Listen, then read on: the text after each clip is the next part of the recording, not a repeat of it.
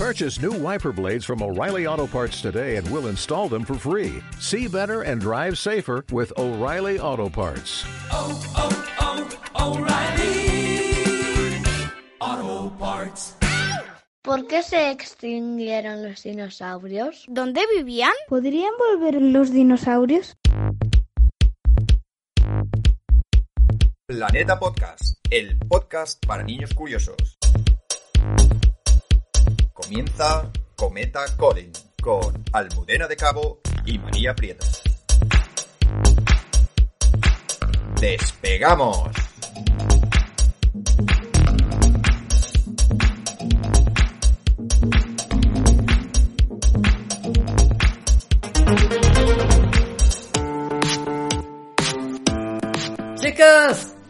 Ayuda. ¿Qué te pasa, Colin? ¿Estás bien? Se me ha quedado la pelota enganchada en las ramas del árbol y ahora no llego. Anda, pues tendremos que pedirles una escalera a los vecinos. Si no, me temo que nunca podremos recuperar la pelota. En estos momentos me encantaría ser una jirafa, o mejor un dinosaurio.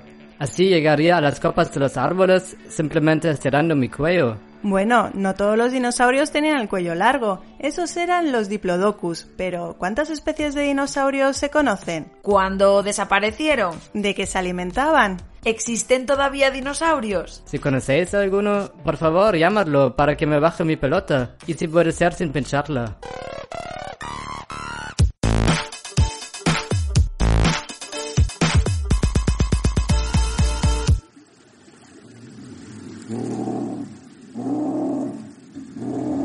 Los dinosaurios y los humanos nunca convivieron en nuestro planeta. Los dinosaurios vivieron en la llamada era mesozoica, también conocida como la era de los reptiles. Esta era mesozoica comenzó hace unos 250 millones de años y terminó hace unos 66 millones de años.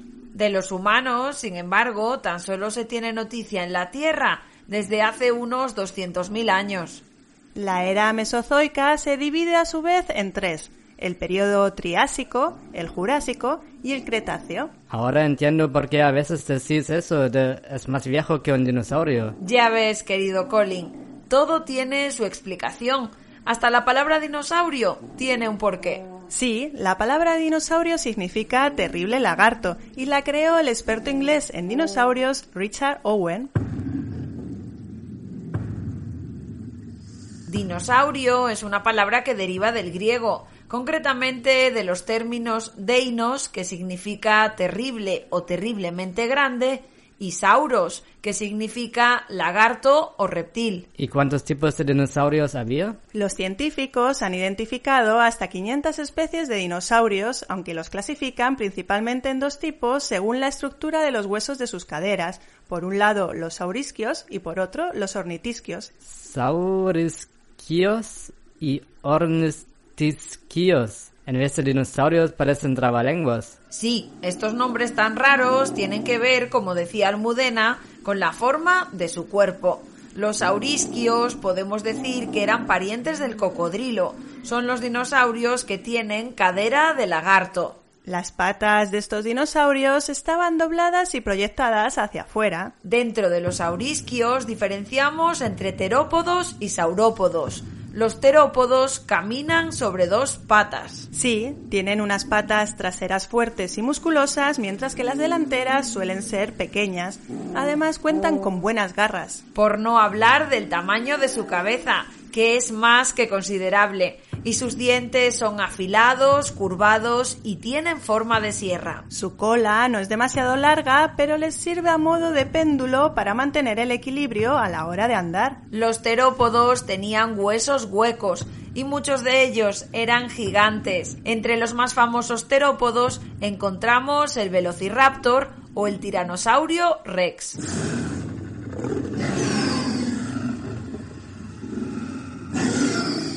Los saurópodos, por su parte, eran dinosaurios enormes. Tenían un característico cuello largo, una cabeza pequeña, patas gruesas y una cola robusta. Aquí destaca, por ejemplo, el Diplodocus. ¿Y sabéis algo más de ellos? Claro. Mira, el Diplodocus es uno de los dinosaurios más grandes que se conoce.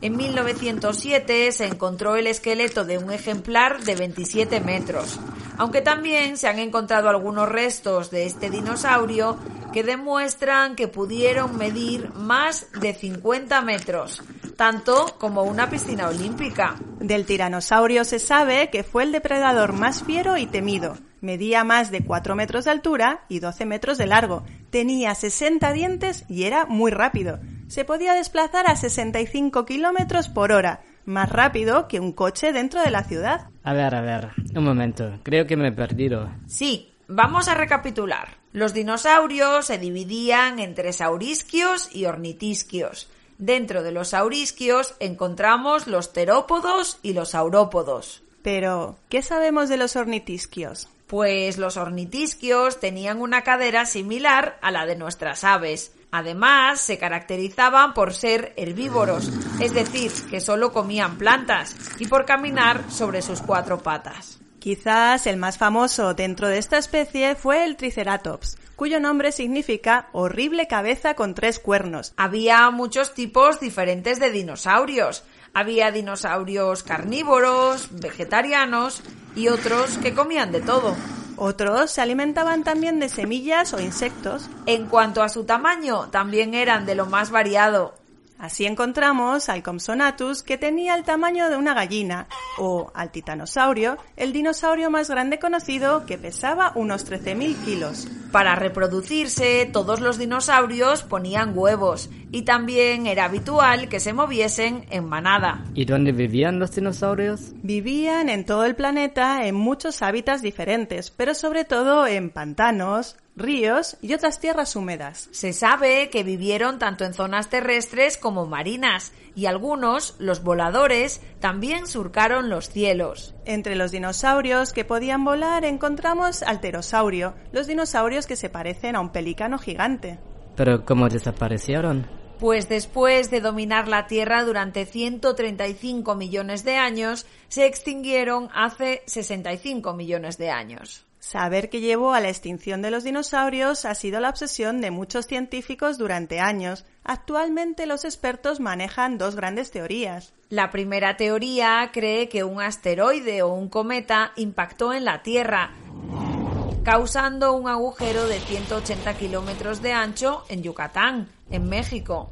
Este cuerpo celeste se evaporó al chocar con la Tierra y como resultado envenenó el aire. Como los dinosaurios no podían respirar, se extinguieron. La segunda teoría apunta a grandes terremotos y volcanes en la India, que acabarían también por reducir la cantidad de luz del Sol y dificultar la fotosíntesis. Pero hay muchas otras teorías, aunque no cuentan con el respaldo de los científicos. En mi habitación tengo un libro que explica las diferentes teorías. Colin, si quieres, te lo presto. Sí, y podría empezar a leerlo ahora mismo, mientras vosotras rescatáis mi pelota. Hay que ver, qué rápido has aprendido, qué morro tienes.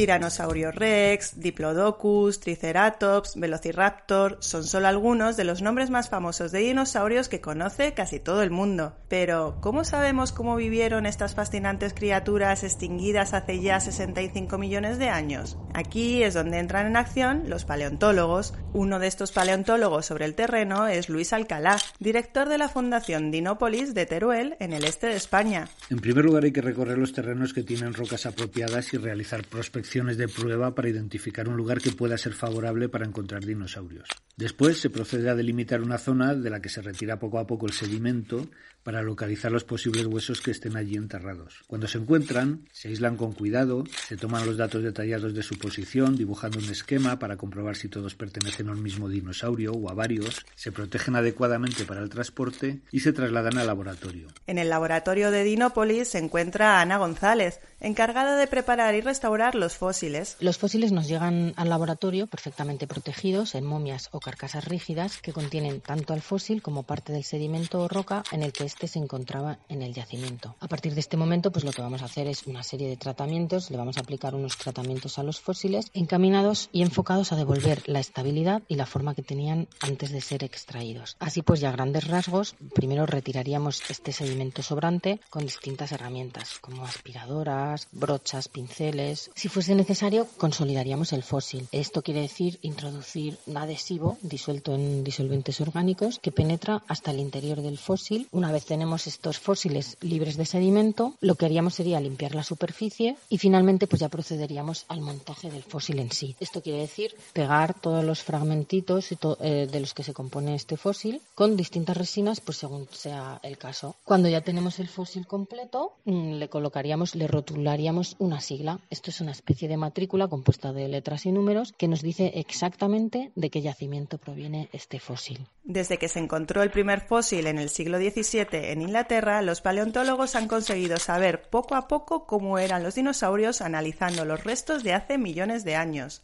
Su anatomía se puede reconstruir mediante comparaciones con esqueletos de otros dinosaurios que estén más completos y con los huesos de animales actuales con los que están emparentados. También aportan información sobre su comportamiento las huellas que dejaron en los sedimentos blandos cuando caminaban y que con el tiempo se han convertido en rocas. Con el estudio de todos los restos de animales y plantas fosilizados en un yacimiento, así como de las rocas que los contienen, se descifran las características del ecosistema en el que vivieron. Lejos de lo que se pueda pensar, no es muy habitual encontrar muchos restos o fósiles juntos. Sin embargo, a veces ocurre que encontramos una gran cantidad de fósiles, como en el caso del yacimiento Mina Santa María de Ariño, al sur de la provincia de Teruel, donde hemos recuperado desde el año 2010 más de 11.000 fósiles en una superficie de unas 15 a 20 hectáreas. Este es solo uno de los muchos yacimientos encontrados en España y aún quedan muchos por descubrir. Solo en la provincia de Teruel hemos descubierto en pocos años más de 300 lugares en los que se podrían encontrar dinosaurios. De ellos solo hemos podido excavar unos pocos yacimientos y quedan muchos más fósiles todavía por descubrir que los ya descubiertos. Dentro de todos estos descubrimientos hechos en España destacan, según Luis, el Iberomesornis, un diminuto dinosaurio del grupo de las aves descubierto en Cuenca,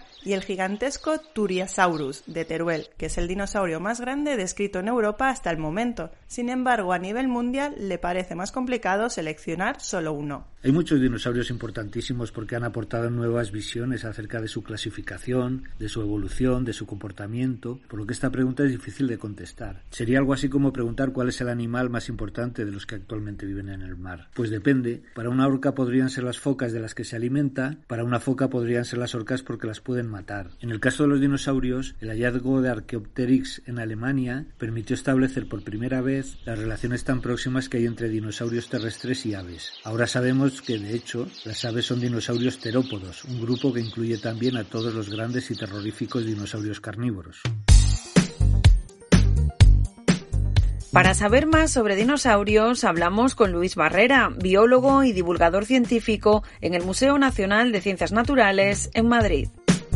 Los dinosaurios vivían por todo el planeta, pero ¿en qué zonas del mundo se han encontrado más fósiles de dinosaurios? Bueno, es verdad que se han encontrado restos de dinosaurios por todo el planeta. Bueno, incluso hasta en zonas como la Antártida.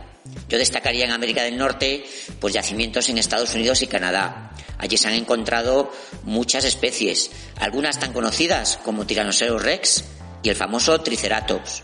También en América del Sur, en países como Brasil y Argentina.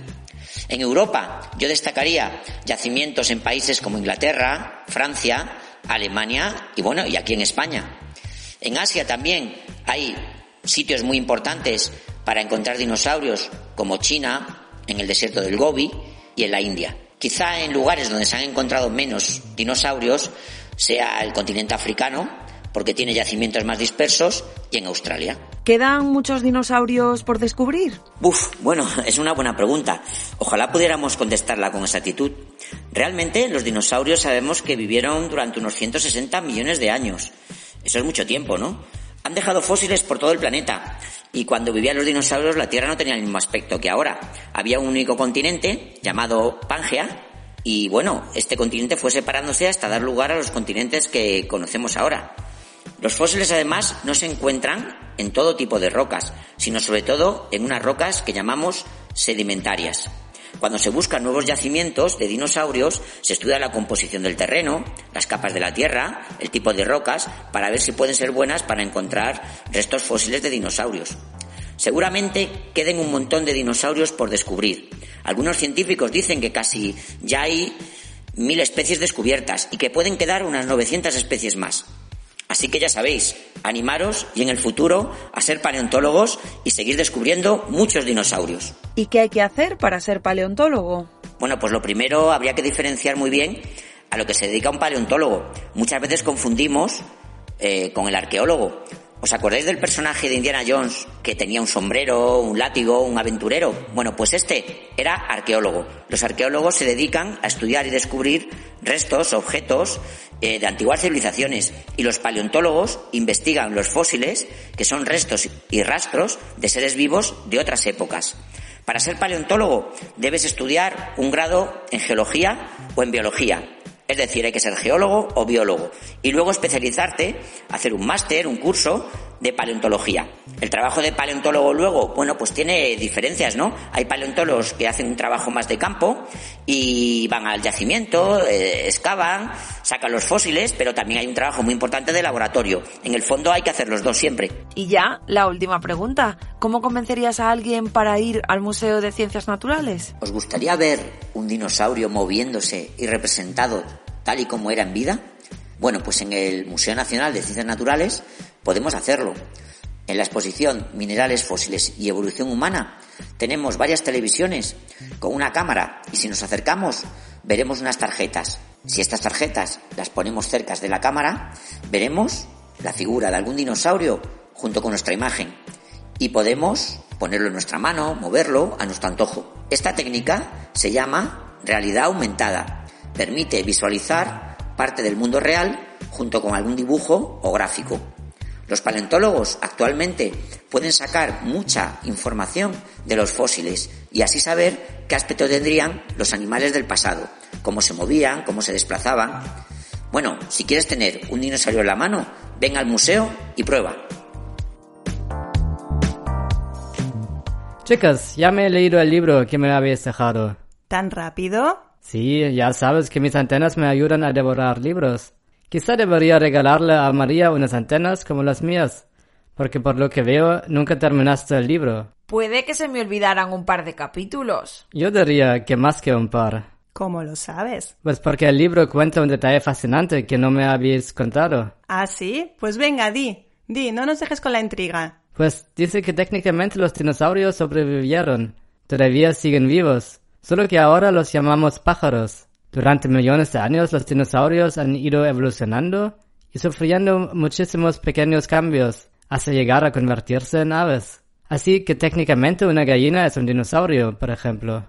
A principios del siglo XX, la mayoría de la gente pensaba que todos los dinosaurios eran como grandes lagartos y que se habían extinguido, pero ahora sabemos que las aves son un tipo de dinosaurio y los científicos las llaman dinosaurios aviares. Así que una gallina es un dinosaurio. Pues tendremos que buscar una para rescatar tu pelota. Por favor, chicas, ¿es una broma? Menos mal que pienso en todo y he llamado al zoo. En cinco minutos me envían un avestruz. Planeta Podcast, el podcast para niños curiosos. Aquí termina por hoy Cometa Colin, con Almudena de Cabo y María Prieto. ¡Aterrizamos!